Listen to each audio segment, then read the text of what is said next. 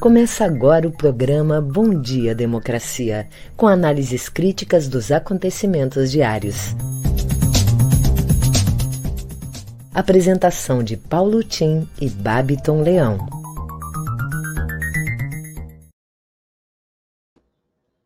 Bom dia, democracia. Bom dia, democratas de todos os quadrantes do Brasil. Bom dia, colegas de trabalho. Oito horas em Brasília, do dia 27 de abril, ano pandemoníaco de 2021. Até o dia 25 de abril deste ano, já morreram de Covid mais pessoas, mais brasileiros do que todo ano passado. E no fim do ano, o presidente Bolsonaro dizia que a pandemia estava no finzinho. Bem, hoje é terça-feira e 14 governadores de estado amanhecem indignados e informam aos seus respectivos cidadãos que a Anvisa negou a, o direito deles importarem a vacina russa Sputnik, porque consta, segundo a Anvisa, que os documentos não estavam adequados. Com essa ideia, em parte, concorda a doutora Pasternak, comentadora que tem se notabilizado ultimamente na defesa de medidas drásticas contra o Covid, mas ela admite que os dados não estavam ainda suficientes. O governador do Ceará, entretanto, após a negativa da Anvisa, comunica: continuarei lutando por essa autorização. Bem, como fazemos diariamente aqui, nessa hora, estamos abrindo Bom Dia Democracia, uma parceria do Comitê em Defesa da Democracia com o jornal Brasil de Fato e Rede Soberania, apoio da CUT Rio Grande do Sul. Bom Dia Democracia, um contraponto à grande mídia corporativa na defesa da informação transparente como um direito de todos os brasileiros. Eu sou Paulo Tim e conto neste programa com a colaboração do radialista Babiton Leão. Fiquem conosco, acessem no Facebook Comitê em Defesa da Democracia, que leva esse programa em reedição às 12 horas também. Na web rádio, também às 12 horas, é uma reprodução e reedição desse programa na web rádio do Comitê estaçãodemocracia.com. E podem também acessar todas as informações que nós aqui mencionamos, vocês encontrarão os links e os registros na minha fanpage do Facebook, Paulo Tim. De resto, um podcast desse programa estará à disposição no Spotify. Aqui vamos às notícias do dia, começando pelas internacionais. O assunto que mais preocupa o mundo inteiro agora é a pandemia na Índia. E a Globo faz um podcast hoje dedicado a isso. O episódio analisa a disseminação desenfreada da Covid naquele país, mostrando que o número diário de novos casos sem precedentes, torno de 350 mil, com variantes que podem ser extremamente perigosas, estão levando a um colapso na saúde, desconfiança generalizada de que a contagem de óbitos na Índia esteja seriamente subestimada. Consultem, portanto, o podcast no G1 para ver uma dimensão dessa pandemia na Índia assustadora agora, ultrapassa o Brasil e é a grande ameaça. Em compensação, na Nova Zelândia, vejam como é viver em um país que controlou a pandemia do coronavírus graças a uma ação afirmativa do governo em articulação e apoio de grande parte da sua população. O país registrou apenas 26 mortes e apenas 2.600 casos desde o início da pandemia. Matéria muito boa que está publicada no Brasil de Fato, que podem consultar portanto, para ver essa situação. Enquanto isso, no Peru, Pedro Castilho, o candidato da esquerda, abre 20 pontos em pesquisa para o segundo turno da eleição presidencial. Conta com 41,5% de intenções de voto, enquanto Keiko Fujimori, a filha daquele ditador corrupto, tem 21%. Pleito ocorre a 6 de junho, matéria também de ontem no jornal Brasil de Fato, e recomendo. Mobilização internacional acontece em 16 países, aconteceu em 16 países domingo passado. Campanha contra Bolsonaro genocida. Ativistas de diferentes continentes protestam contra o presidente brasileiro e criticam sua atuação no combate à pandemia. Ontem, mais uma vez, ele proclamou que está chegando a hora para esses governadores que, no fundo, geraram o caos em que nós estamos vivendo. E decididamente não compreende o que ele é o principal responsável para não combater o coronavírus. Só para finalizar, para frear a imigração, Estados Unidos anunciam ajuda milionária a países da América Central e celebram 230 milhões de americanos já vacinados contra o Covid. Isso significa a substituição de Trump, com seu negativismo, pelo presidente democrata Biden. Bem, oito horas e cinco minutos, vamos escutar as manchetes do dia aí com Babiton em Porto Alegre. Bom dia, Babton. Bom dia, democracia. Bom dia, Paulo Tim. E bom dia para toda a nossa audiência. Trago agora algumas das principais manchetes do dia. No G1, o Brasil registrou 1.279 mortes pela Covid-19 nas últimas 24 horas e totalizou 392.204 óbitos desde o início da pandemia. Anvisa nega pedido de importação da vacina Sputnik e aponta falta de dados. Liminar impede que Renan Calheiro seja relator da CPI da Covid. Decisão judicial não pode me obrigar a fazer algo ilegal, diz Pacheco. Ex-chefe da Polícia Federal no Amazonas diz que Salles legitimou a ação dos criminosos. Justiça condena Regina Duarte a retratar post sobre Marisa Letícia, ex-primeira-dama. CNN Brasil. STF manda governo pagar programa Renda Básica a partir de 2022. Estadão. Bolsonaro chama de idiota jornalista que questionou a foto com CPF cancelado. Jornal Correio do Povo. Justiça mantém a suspensão das aulas presenciais no Rio Grande do Sul. Governo do Estado diz que estudará medidas cabíveis para a retomada de aulas presenciais. Prefeito de Porto Alegre, Sebastião Melo, critica a manutenção de suspensão das aulas presenciais. Jornal do Comércio. Falta de insumos prejudica calendário da segunda dose no Rio Grande do Sul. No programa de hoje teremos a participação da doutora em Educação e Ciências, Aileen Chivambach, que vai conversar com a gente sobre a cúpula dos líderes sobre o clima e o papel do Brasil. E também a educadora social sanitarista formada pela URGS, primeira vereadora LGBTQIA+, assumida, eleita pelo PCdoB em Porto Alegre, Dayana Santos, que vai tratar da defesa dos ensinos médio e técnico nas escolas de educação municipal. Em seguida, eu volto com o boletim coronavírus com a situação de Porto Alegre. É com você, Paulo Tim. Muito bom e preocupante essa situação em Porto Alegre, dessa indefinição, esse vai e vem de abertura ou não abertura do presencial das aulas, a justiça fala uma coisa, o governador é, Leite insiste na presença, e estamos em bandeira negra. O problema todo é que não há condições estruturais para a presença nas aulas.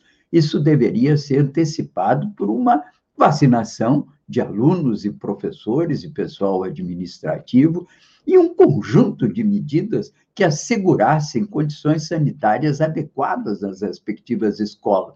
Isso de só achar que tem que voltar à escola, todo mundo quer voltar às escolas, isso é o desejo de todo mundo, mas com segurança. E o governador não oferece essa segurança, como também o prefeito Melo, aqui em Porto Alegre, também não oferece. Esse é o grande problema. Não é a volta ou não volta, é a segurança e a defesa da vida de alunos e professores. Vamos aos assuntos nacionais de hoje. Os temas, grandes temas, continuam sendo o Covid, a CPI e o auxílio merrequial, né? que é esse auxíliozinho que já está mobilizando, inclusive, ONGs e movimentos do Brasil inteiro, que se mobilizam para fazer uma marcha a Brasília exigindo o auxílio mínimo, que seria um auxílio digno e indispensável, que foi do ano passado, de 600 reais por mês, e não essa merreca de 145 até 240, 250 reais. Bem, com relação à CPI, o governo tenta evitar que o senador Renan Calheiros assuma a relatoria do, da CPI. Ontem, por iniciativa de uma de suas defensoras na Câmara, a deputada Zambelli, conseguiram uma liminar de um juiz de primeira instância que determinou que fosse impedida a eleição de Renan Calheiros para a relatoria. Tudo em vão porque, na verdade, a escolha do relator, segundo o presidente da CPI e o presidente do Senado, a, o, o relator ele não é eleito, ele é escolhido pelo presidente da CPI. Portanto, essa liminar opera no vazio, como disse o vice-presidente da CPI, o Randolph, é, é uma CPI cloroquina sem efeitos práticos nenhum e pode até prejudicar, porque ela é uma interferência de uma primeira instância da justiça sobre o Congresso Nacional. A ter alguma interferência deveria ser do Supremo Tribunal Federal. Bem, esse é o andamento da CPI, que deve hoje, ainda pela manhã, se reunir e iniciar os seus trabalhos. Os primeiros a serem chamados, quem serão? serão e provavelmente a cariação entre o ministro, que foi ministro da Comunicação Social, o Weingarten, e os ministros da Saúde, e vai haver uma cariação, porque ele diz que houve incompetência e falta de atenção adequada ao problema. O X de toda a questão, essa história da pandemia, continuo dizendo, é a incapacidade, a falta de atenção do governo diante do risco da pandemia desde março de 2020. O presidente da República desdenhou o tempo inteiro.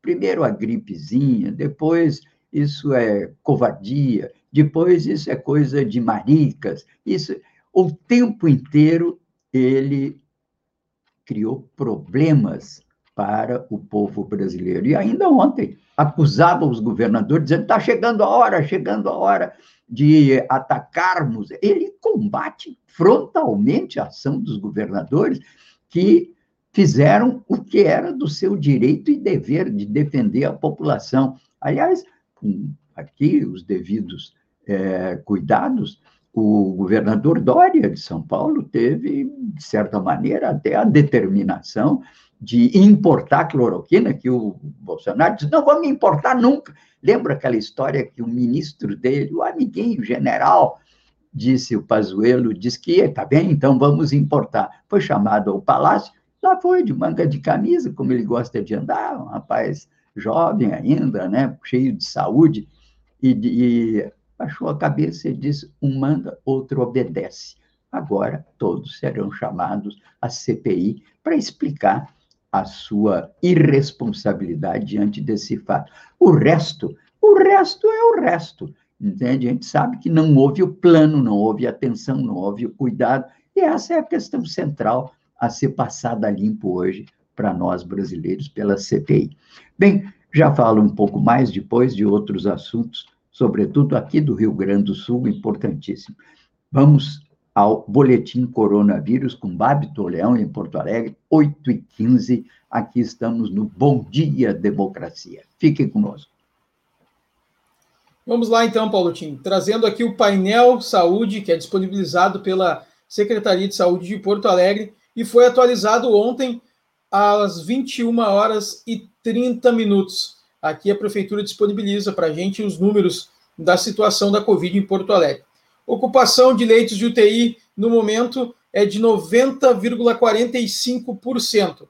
São 994 leitos adultos, né? E confirmados com coronavírus, 540. Então, temos bastante também ocupação de leitos por outras doenças, não só pelo coronavírus. Até o momento, confirmados em Porto Alegre já foram 140.590 casos e chegamos a 4.274 óbitos. A gente vê aqui, quem está vendo por vídeo, pode ver o gráfico aqui na tela, que tem uma queda, assim, do dia 14 de abril, que eram 640 leitos de UTI ocupados por pessoas com coronavírus, e ontem fechou em 540, e 100 casos, né, nos últimos, nas últimas duas semanas. É uma queda considerável. A gente vai trazendo mais alguns números aqui da capital. O total de casos confirmados acumulados eu já trouxe, que é de 140.590, e casos confirmados por dia a gente tem uma queda. Quem está vendo por vídeo também pode ver, a gente chegou aí a 600, a média de 640 casos diários. Agora a gente está na média de 350. Aqui no dia 12 de abril a gente teve 481, mas na maioria dos dias aí, ó, 248 no dia 15, e a gente também teve 245 no, no dia 16, e no dia 19, 241. Então, teve uma queda bastante grande também nesse quesito aqui. E o número de óbitos por dia também a gente teve queda, são, né, são notícias boas que a gente pode vir trazendo aqui no nosso Bom Dia Democracia.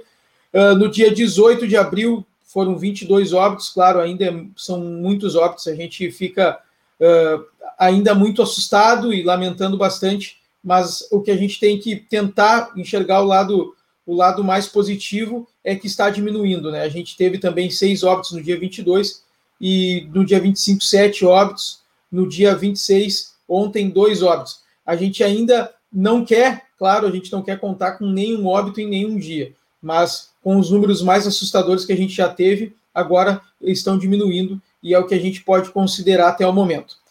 O boletim coronavírus de hoje fica por aqui. Em seguida eu volto com as notícias locais e agora é com você, Paulo Tim. Ok, Babiton. Eis a verdade. 392 mil mortes, caminhando para os 400 mil, talvez nos próximos dias, e a nefanda advertência de vários infectologistas de que poderemos ter 500 mil mortos em julho. Isso, por si só, é uma assombração, é uma preocupação para todo mundo. Quem são esses levados pelo Covid? As pessoas mais vulneráveis, os idosos, as pessoas mais pobres, as pessoas, enfim, carentes de recursos, muitas vezes até para chegar numa unidade hospitalar, onde, inclusive, nos últimos, nas últimas semanas, tem sofrido desespero de ficar numa fila à espera de um leito hospitalar. E ontem, que aqui no Hospital Moinhos de Vento, nosso hospital de referência internacional, está entre, como ontem nos disse o Benedito, entre os 100 melhores do mundo. E eu tenho um carinho muito grande, me operei duas vezes no Moinhos de Vento ao longo da vida, a última vez por um câncer, e sou muito grato àquele hospital, à sua equipe de médicos e de enfermeiros e de auxiliares, pelo cuidado né, e pela qualidade do serviço. Bom, ontem a notícia é que estava com 120% da capacidade de atendimento intensivo. Bom, isso por si só é preocupante, naturalmente. Bem, portanto, estamos com uma situação em que 14 milhões é, de casos, já quase 15 milhões de casos, quase 10% da população brasileira, que já estão é, já foram afetados pelo Covid. Covid, temos mais de 25 milhões que receberam uma primeira dose, mas isso tudo é muito pouco à luz do tamanho da nossa população e das grandes concentrações em áreas metropolitanas de povoamento de, de, de, de segmentos aglomerados em áreas sem condições sanitárias, sociais adequadas. Bem, a propósito disso, um jornalista, Otávio Guedes, do G1, se pergunta, né? Bom, e por que, que não tem vacina? E ele contou o número de vezes que o presidente Bolsonaro recusou ofertas para compra de vacina. Isso Bolsonaro não fala, né? Otávio Guedes diz que a CPI vai agora analisar as 11 vezes que, oficialmente, abertamente, se não é segredo, as 11 vezes em que o Bolsonaro, presidente do Brasil, recusou ofertas para compra de vacinas.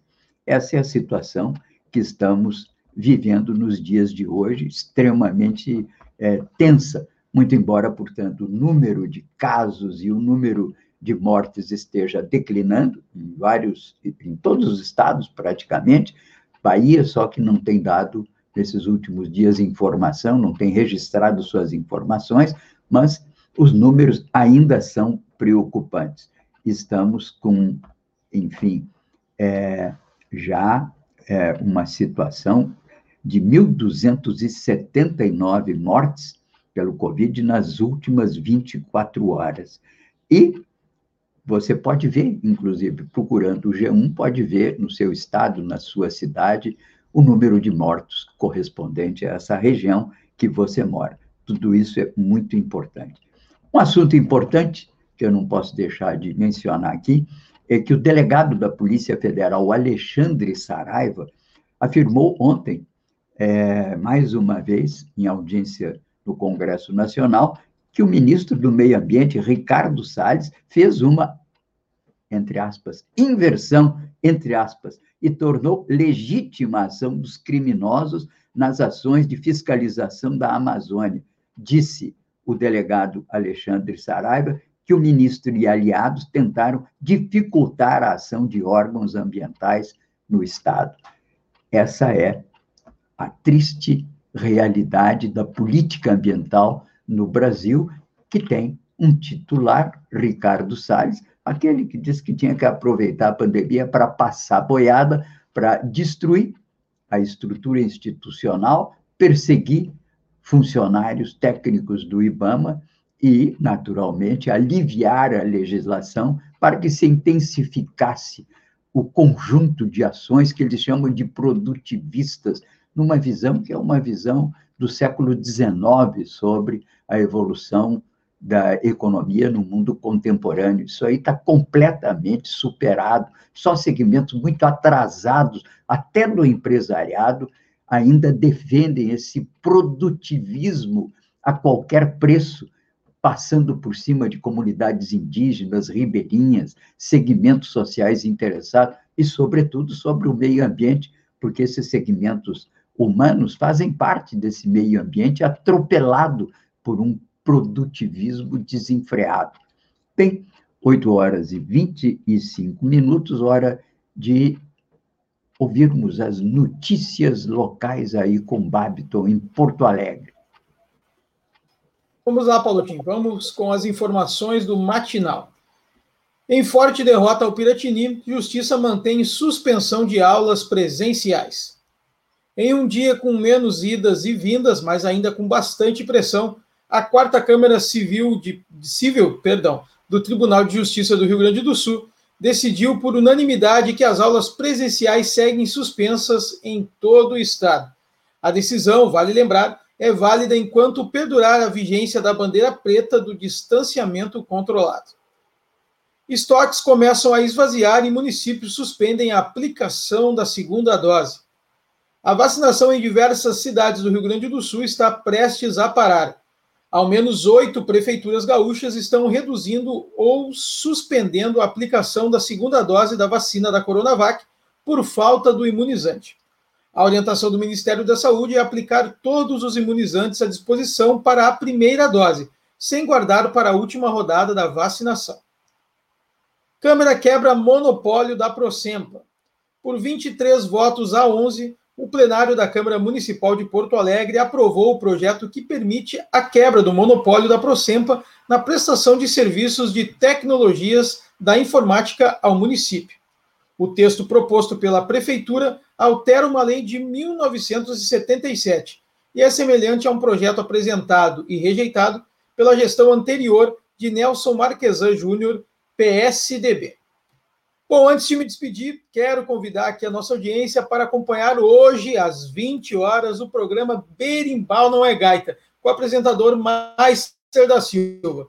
Hoje, o Meister vai receber o professor do Departamento de Sociologia da URGS, José Carlos Gomes dos Anjos. Eles vão tratar da pauta Território e Religiosidade Negra no contexto do documentário Cavalo de Santo. Hoje, às 8 horas, então, na nossa rede Estação Democracia, você pode também baixar o aplicativo na loja do seu smartphone ou acesse estaçãodemocracia.com. Também vai estar disponível aqui nas nossas redes sociais para você assistir às 20 horas. E um lembrete, para você que está procurando a nossa rede estação, a Rede, no Spotify, é só você digitar lá, Rede Estação Democracia, e você vai encontrar todos os episódios disponíveis que a gente já produziu e postou lá nas plataformas de streaming. Fico por aqui. Bom dia, democracia. É com você, Paulo Tim. Ok, obrigado. O Brasil, de fato, destaca alguns assuntos importantes nesse dia para nós aqui no Rio Grande do Sul. A GAPAM, primeira organização ambientalista do Brasil, completa 50 anos de luta e ela teve o saudoso José Lutzenberger como o seu primeiro presidente.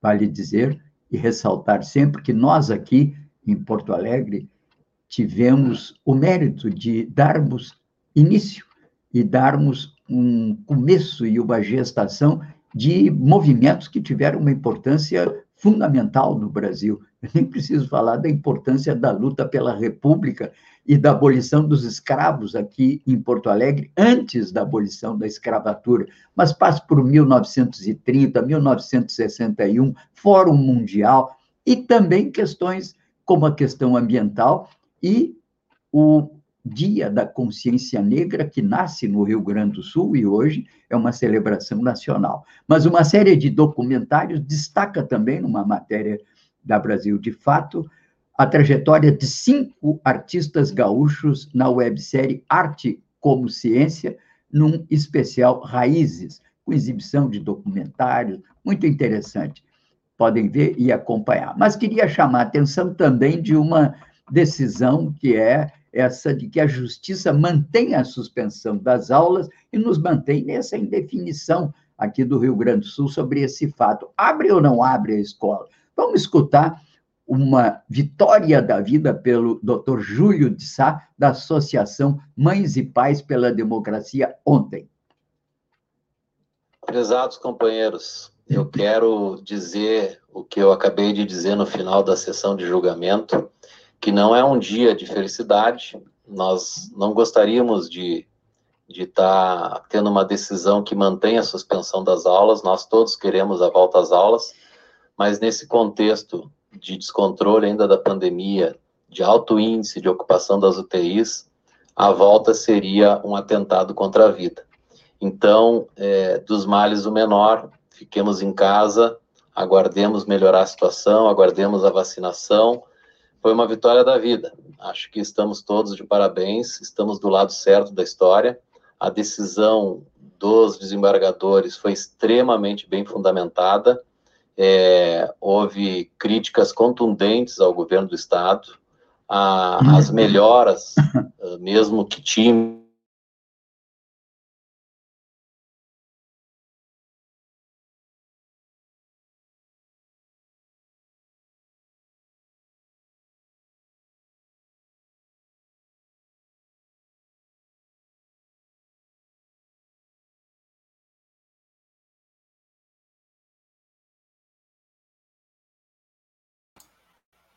Estamos sem áudio, Paulo Tim, não está saindo nada.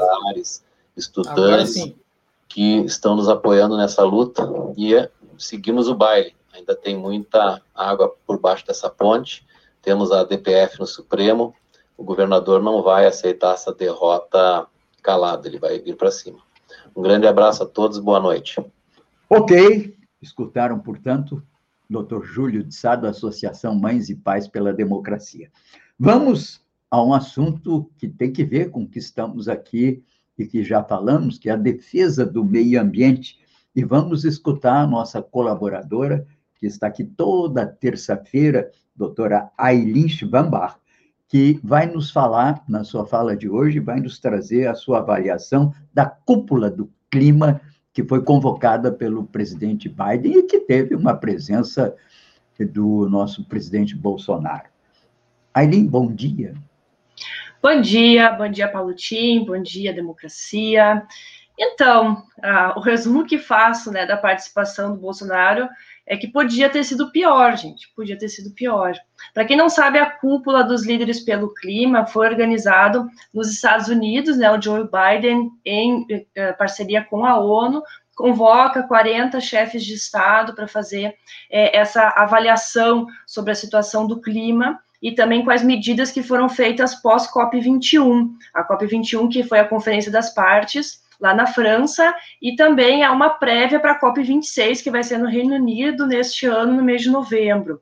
Então, sobre o, a declaração de, do Bolsonaro, é, é interessante, porque pela primeira vez também eu vejo o nosso atual presidente estar um pouco mais a par da situação ambiental do Brasil, que vem sendo péssima.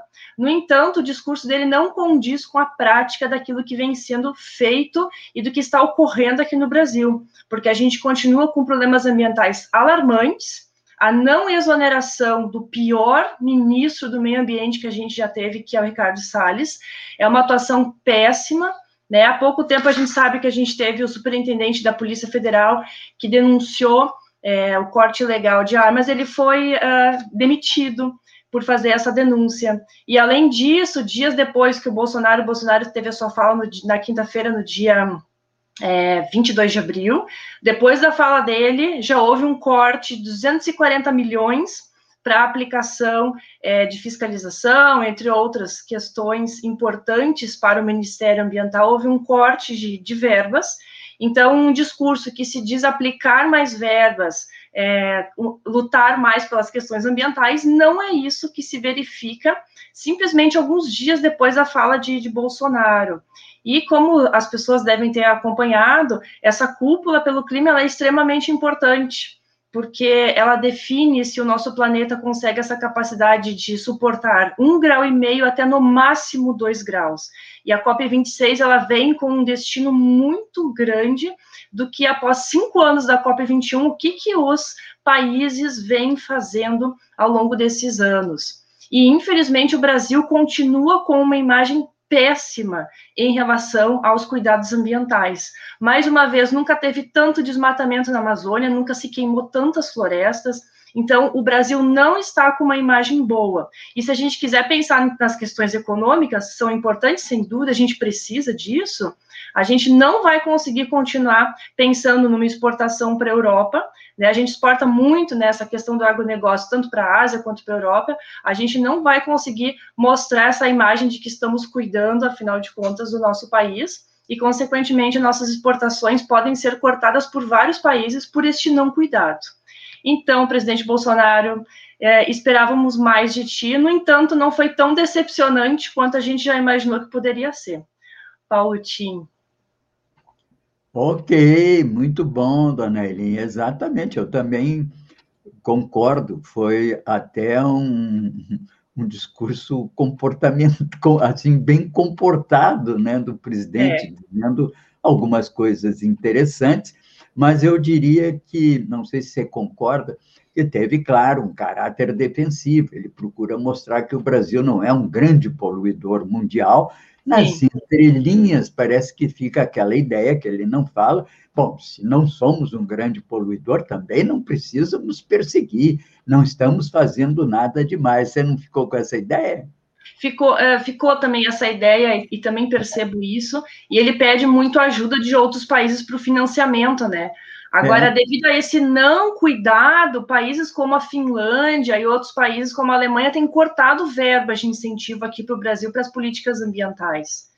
Então, a é. gente precisa reverter esse quadro também, se a gente quer essa ajuda, e a gente precisa, de fato, dessa ajuda de outros países que possam colaborar com políticas de preservação, com projetos ambientais. Agora, para isso, a gente tem que cuidar a imagem e o cuidado que a gente vem tendo com, o nosso, com as nossas florestas, né, Paulotinho?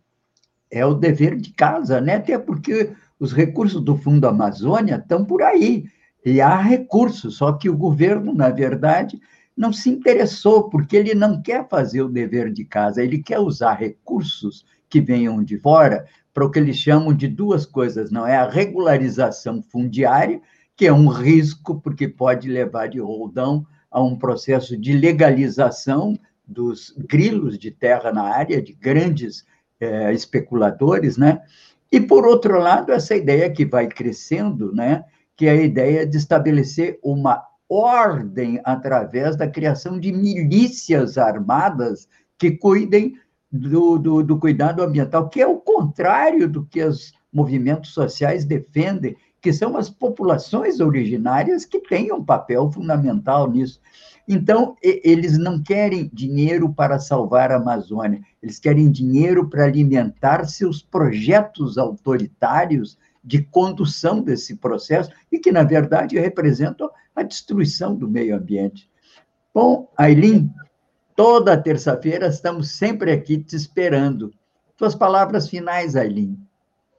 Olha, Paulotinha, eu espero muito que agora, né, nessa continuidade, a gente veja uma mudança de perspectiva, porque a gente tem sido muito cobrado em relação a isso. Então, que essa mudança venha a partir de projetos concretos, né, e de que independente do, do partido político, que a gente tenha cuidado de preservação, porque o mundo nos olha, Paulotinho, o mundo está nos olhando em relação a esse cuidado ambiental. Então, a gente precisa que as pessoas compreendam que é um momento crucial de a gente mostrar o que a gente tem feito para preservar as nossas florestas.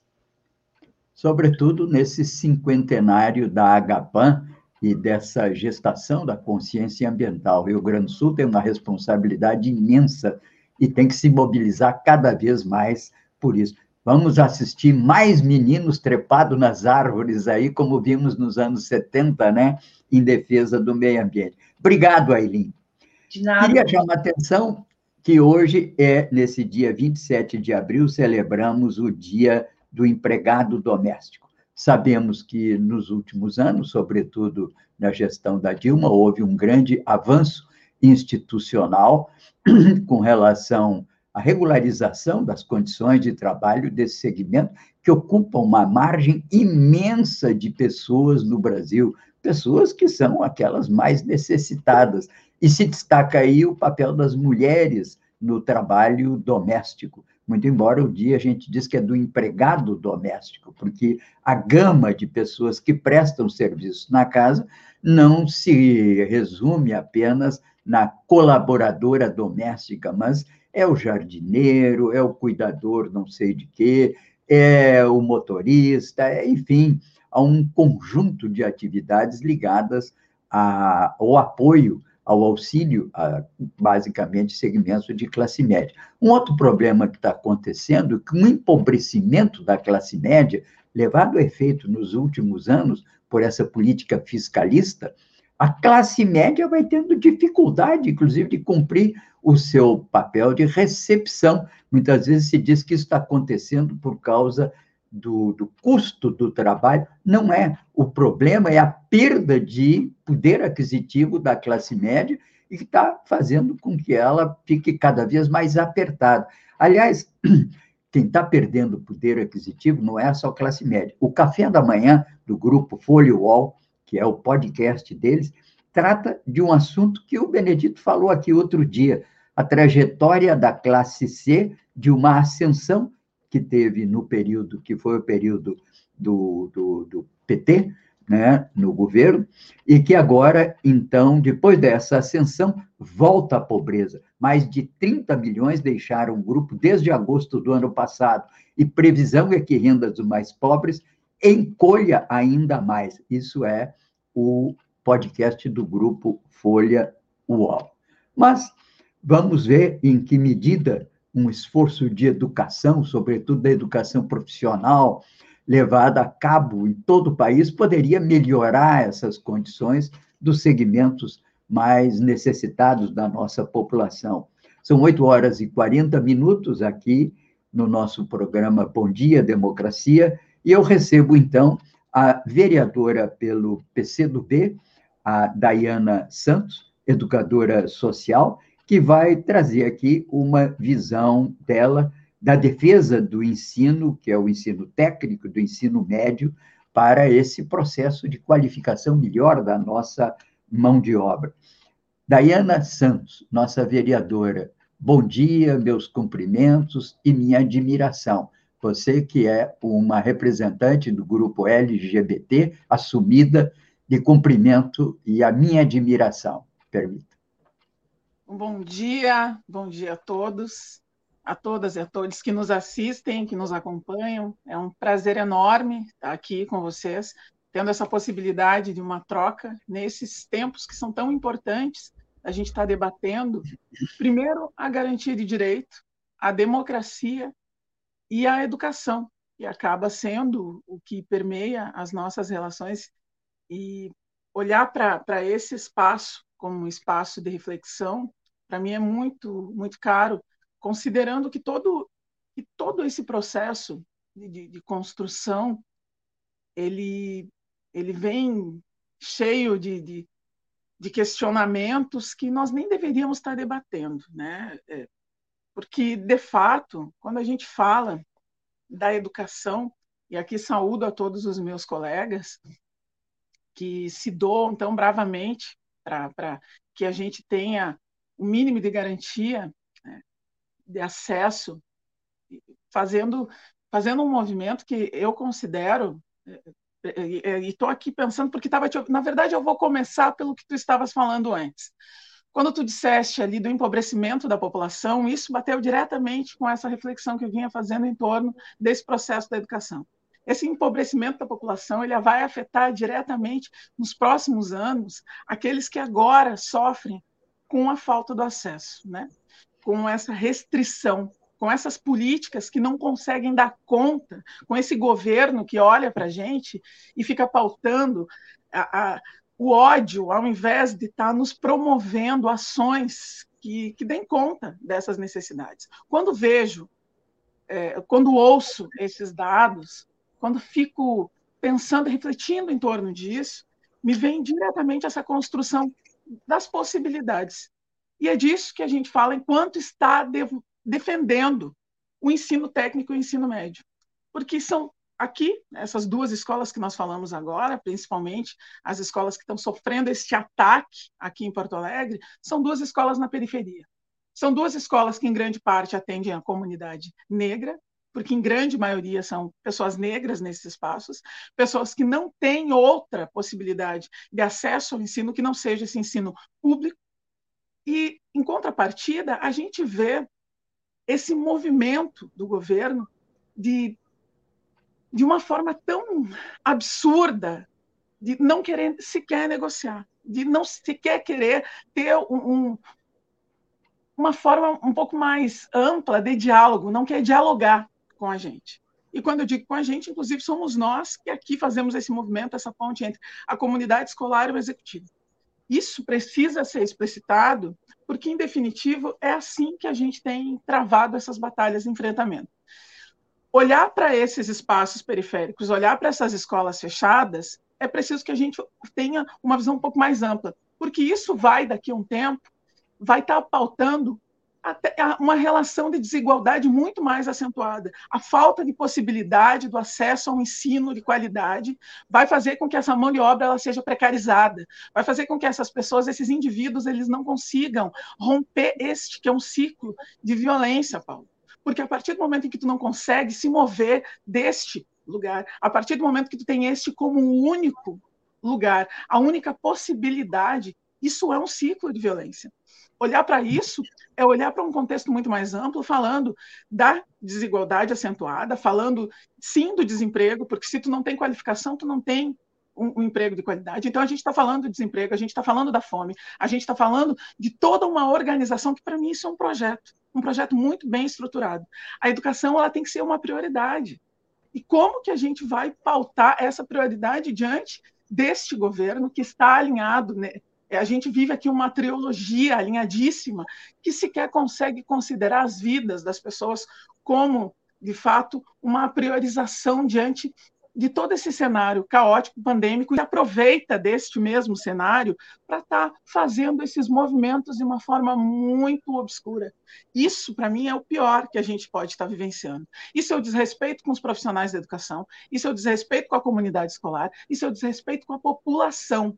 Então, olhar para isso, Paulo, é a gente compreender o porquê que logo ali atrás o investimento foi restrito na saúde e na educação, o porquê que cada vez mais a gente está vendo o empobrecimento, que era o que tu bem trazias, é fazer um paralelo com o aumento da violência, sim, a gente precisa fazer esse paralelo com o aumento da violência, e principalmente é a gente pensar que se a gente for colocar isso numa projeção de futuro, de projeto mesmo, de vida para essas pessoas, é desalentador, é desanimador, porque, em definitivo, a gente não consegue estar tá garantindo o que é direito. A educação é um direito.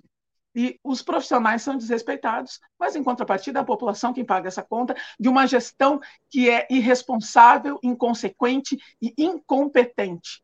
Porque acaba se baseando sempre no que foi feito anteriormente, mas não se posiciona. Para mim é exatamente isso. Se tu não te posiciona, se tu não te mobiliza, se tu não faz movimentos para sequer ter um diálogo aberto, isso não falo da maneira como se coloca, dizendo que é do diálogo. Falo do diálogo aberto, de fazer isso de uma forma real. Se tu não faz isso, tu está sim garantindo que o projeto anterior dê sequência com sucesso. E isso a gente está atento e vai sim cobrar de, de todas as formas, fazer a fiscalização, porque assim, é, essa, essa mudança, esse, esse olhar que é necessário ter, ele, ele perpassa inclusive por modificar uma lógica que é uma lógica meritocrática que vem sendo é, embasada em, em quase todas essas relações para aqueles que já não têm muito. E quando a gente olha para isso, meu amigo, quando a gente percebe que está diante disso, e falo isso também como uma mulher que teve boa parte desta trajetória em escolas públicas aqui em Porto Alegre, quando a gente olha para isso, a gente vê que isso é um projeto que vem a longo prazo e que, em definitivo, aponta, responsabiliza e culpabiliza sempre os mesmos, que somos nós, os moradores de periferia, os negros e negras, que daí, em contrapartida, quando a gente olha os indicadores, é a mão de obra mais barata. Parece que a gente fica falando uma série de coisas aleatórias, mas tudo está imbricado, isso é parte desse projeto. Esse desrespeito com essas duas escolas, esse essa forma abjeta de é. como estão lidando com a educação, isso, isso, não pode passar desapercebido. A gente precisa levar isso a todas as instâncias e fazer com que a comunidade escolar, mas principalmente a população porto-alegrense, compreenda. Porque esse é um projeto muito absurdo, Paulo. Me desculpa. O, vereadora Dayana, não, excelente, quero te cumprimentar. Mas aproveitando que você falou duas vezes na ideia de projeto, eu me lembrei muito do Darcy Ribeiro, com quem eu pude conviver durante um tempo, e ele sempre dizia: Isso aí tudo não é por acaso, isso é um projeto. E veja, ontem o ministro da Educação, quando perguntado quem é que formula a política educacional do Ministério da Educação, eu não sei o nome dele, parece que é Milton Ribeiro. É, nunca tinha ouvido nesse nome, inexpressivo, né? E ele disse: não, a política do Ministério é a política do presidente da República. Estamos mal, né? Porque o presidente Muito da República é a deseducação em processo. Isso dá uma ideia que estamos mesmo no fundo do poço, né, sem perspectiva. E outra coisa que me chama a atenção, né, você fala muito por quê, o porquê, né?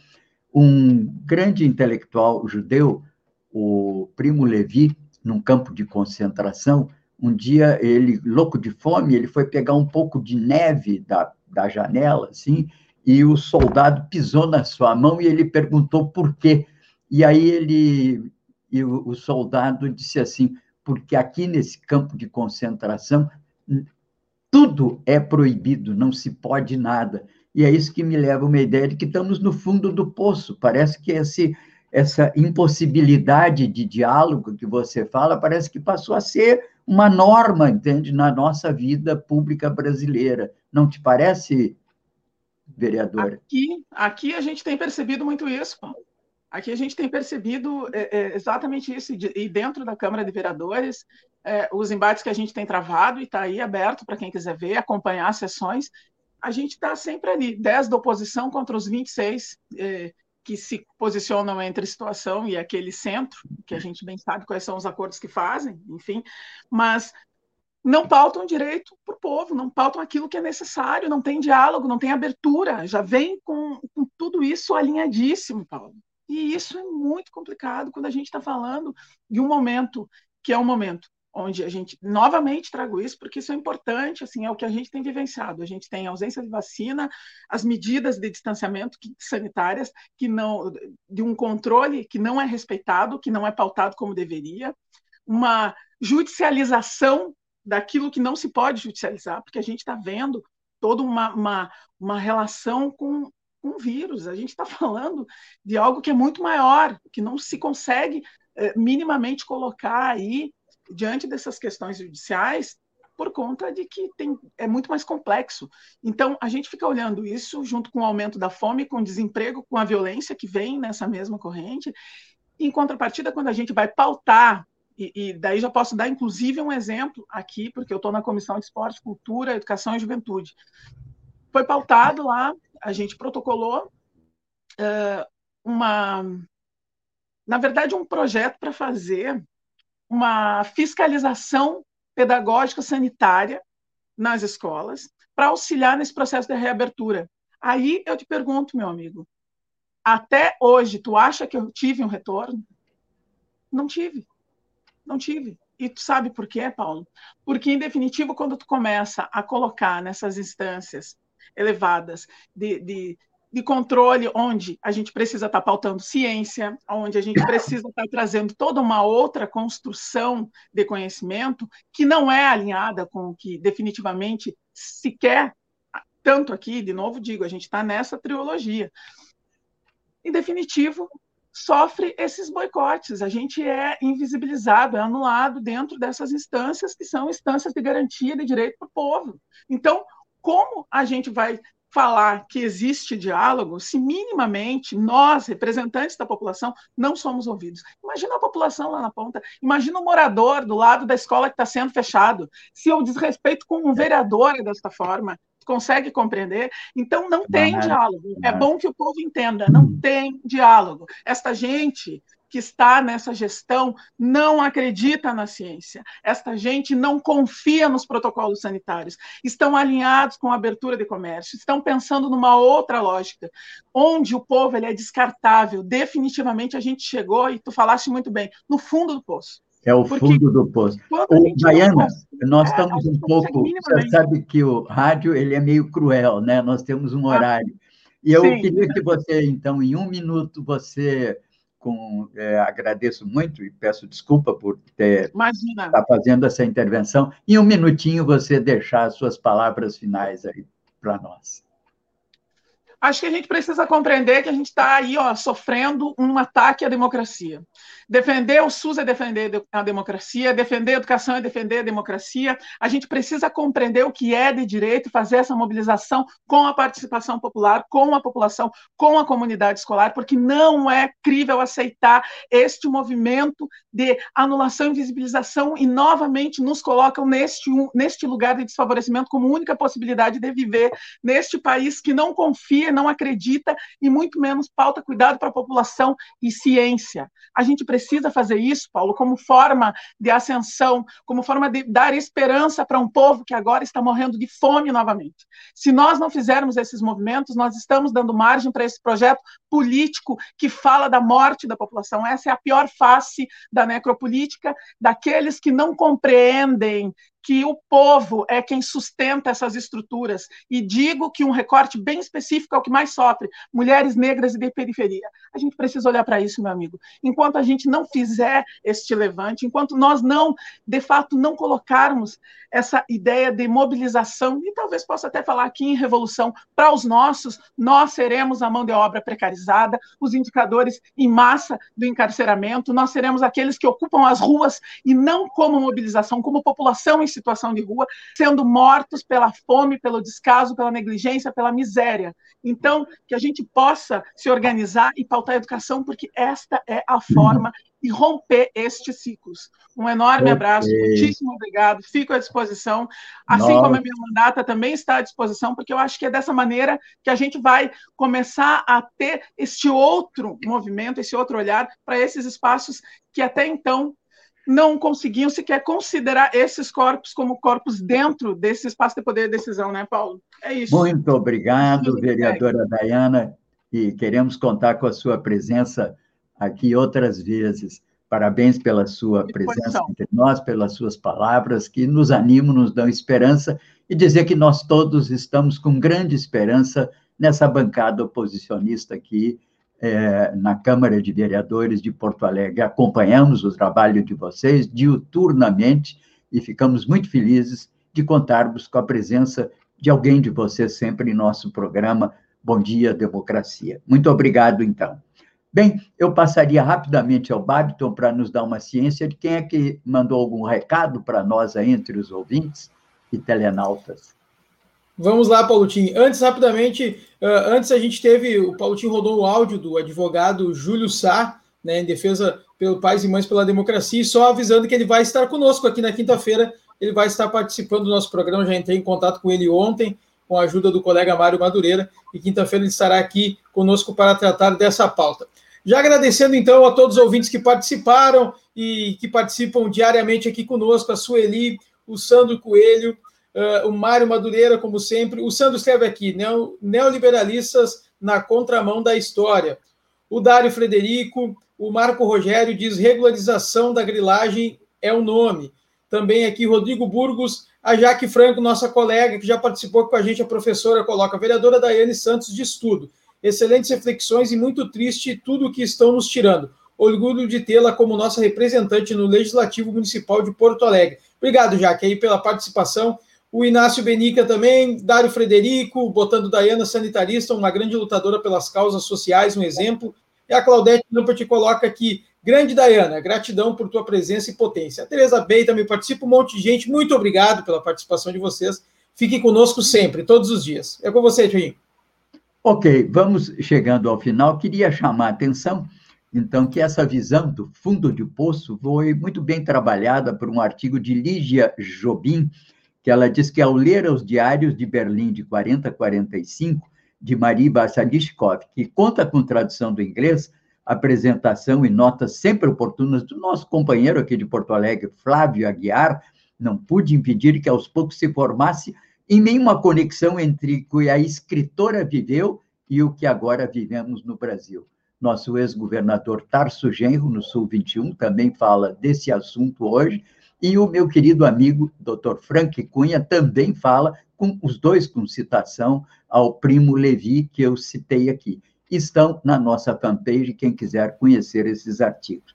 Vamos encerrando. Sim, se me permite rapidamente, tu falou, uh, perdão, falou no ex-governador Tarso Genro, ele estará conosco aqui amanhã, só avisando a nossa audiência, amanhã teremos a participação também. do ex-governador Tarso Genro. Muito obrigado, então, a Aileen, a vereadora Daiane Santos, ao Babiton, aqui ao meu querido amigo Gilmar Santos. Vamos encerrando o nosso programa e eu chamo então o nosso vídeo do Comitê em Defesa da Democracia. Até amanhã. O vírus não tem ideologia, o vírus não tem religião. Ele simplesmente segue seu caminho, implacável, sem descanso. Para vencê-lo, precisamos esquecer nossas diferenças e saber que as nossas armas são a ciência, a informação e as nossas atitudes. Estamos numa guerra e, querendo ou não, somos todos soldados. Em nome de todos que você ama, faça a sua parte. Cadastre-se em portaldavacina.com.br, tenha acesso a informações apuradas e saiba quando e onde a vacina vai chegar na sua região e as datas de vacinação para cada grupo de sua família. Portal da Vacina é o Brasil todo conectado para pôr um fim à pandemia. Apoio Comitê em Defesa da Democracia e do Estado Democrático de Direito.